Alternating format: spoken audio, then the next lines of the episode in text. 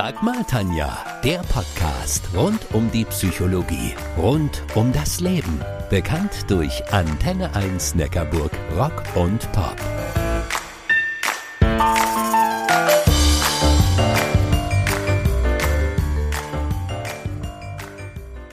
Die Anzahl von psychischen Erkrankungen steigt von Jahr zu Jahr. Sowohl für die Erkrankten als auch für die Angehörigen eine extreme Belastung.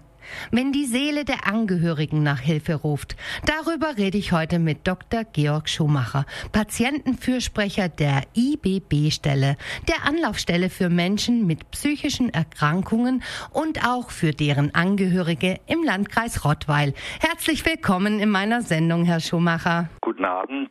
Köhler. Herr Dr. Schumacher, Angebote für psychisch Erkrankte sind scheinbar obligatorisch. Warum ist ein Hilfsangebot für die Angehörigen mindestens ebenso wichtig? Die Angehörigen psychisch erkrankter Menschen sind äh, je nachdem, wie eng sie mit den Angehörigen äh, zusammen wohnen oder auch wenn man unter normalen Umständen äh, in einer Partnerschaft, in einer Ehe, in einer Familie äh, miteinander umgeht. Es ist im Grunde jeder Kontakt äh, ein Stück weit konfliktbelastet. Herr Dr. Schumacher, ist das so, dass je näher einem der psychische Erkrankte steht, umso größer das Leid der Angehörigen ist? Äh, davon muss man ausgehen. Äh, es gibt zwei Formen der Nähe. Das eine ist die räumliche Nähe und das andere ist die emotionale Nähe. Und je näher die räumliche Nähe ist und je stärker die Emotionalität, die gegenseitige Emotionalität ausgeprägt ist, umso betroffener sind die Angehörigen und umso größer sind die Belastungen. Und wie wird die Lebensqualität der Angehörigen beeinflusst? Also in welchen Bereichen? Ich denke, es ist in allen Bereichen eine Belastung, weil man sich für die psychisch Kranken mitverantwortlich fühlt und äh, auf deren Belange, auf deren Wünsche, auf deren Emotionalität man praktisch bei jedem Kontakt eingehen muss. Und je häufiger diese Kontakte sind und das ist jetzt wieder die räumliche Nähe, umso äh, mehr sind die Belastungen der Angehörigen und umso mehr ist natürlich auch deren Lebensqualität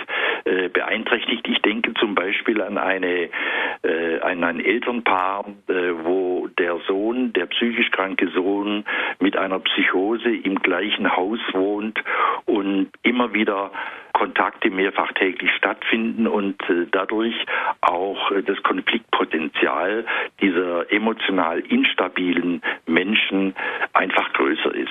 Herr Dr. Schumacher, auf welche Gefühlswelten treffen denn die Mitarbeiter der IBB-Stelle bei den Angehörigen und wie gehen die damit um? Die Gefühlswelten äh, der Angehörigen oder der psychisch Kranken, die zu uns kommen, sind unterschiedlich. Teilweise sehr sachlich und ruhig, aber auch teilweise sehr emotional. Äh, die Mitarbeiter der IBB-Stelle versuchen immer den Betroffenen zuzuhören erstmal, um dann äh, über gezielte Fragen äh, Lösungen herausarbeiten zu können. Sie helfen beim Sortieren also. Was raten Sie, wie soll man als Angehöriger mit dem psychisch Erkrankten in der Familie umgehen, wenn die Gefühlswelt einen droht zu zerreißen? Also der Angehörige sollte es eigentlich gar nicht so weit kommen lassen. Er ist dann nicht mehr in der Lage, demjenigen, äh, dem er eigentlich zur Seite stehen will und dem er helfen will, noch helfen zu können. Er muss schauen, dass er selbst in der Lage bleibt, den Betroffenen unterstützen zu können, begleiten zu können. Wenn der Angehörige nicht mehr in der Lage ist, äh, aufgrund seiner ja, zerrissenen Gefühlswelt zu helfen, dann braucht er selber Hilfe. Herr Dr. Schumacher, es gibt ja meistens so gute Tipps für die Angehörigen. Boah, lass dich nicht von der Krankheit vollständig einnehmen, respektier deine eigenen Bedürfnisse und, und, und. Gar nicht so einfach, oder? Das ist richtig und äh, diese Sätze sind ja inhaltlich grundsätzlich richtig.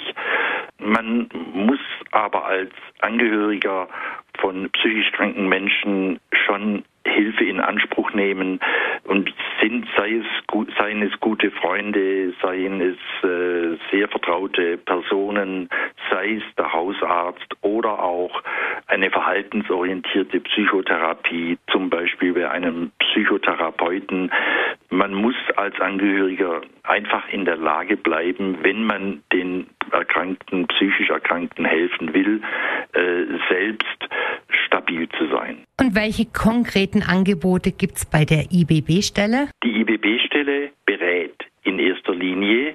Sie macht keine Rechtsberatung, wir machen telefonische Beratungen, wir machen auch Sprechstunden und verabreden uns mit den äh, psychisch Erkrankten oder mit den Angehörigen, um gemeinsam eine Lösung zu finden. In der Regel ist es so, dass äh, die Angehörigen ja schon vieles versucht haben und an ihre Grenzen gestoßen sind und dann von uns erwarten, zu Recht erwarten, dass wir ihnen weitere Lösungsmöglichkeiten anbieten. Weitere Infos bekommt ihr auf ibb-rottweil.de. Herzlichen Dank, Herr Dr. Schumacher, für unser Gespräch. Gerne, Frau Köhler.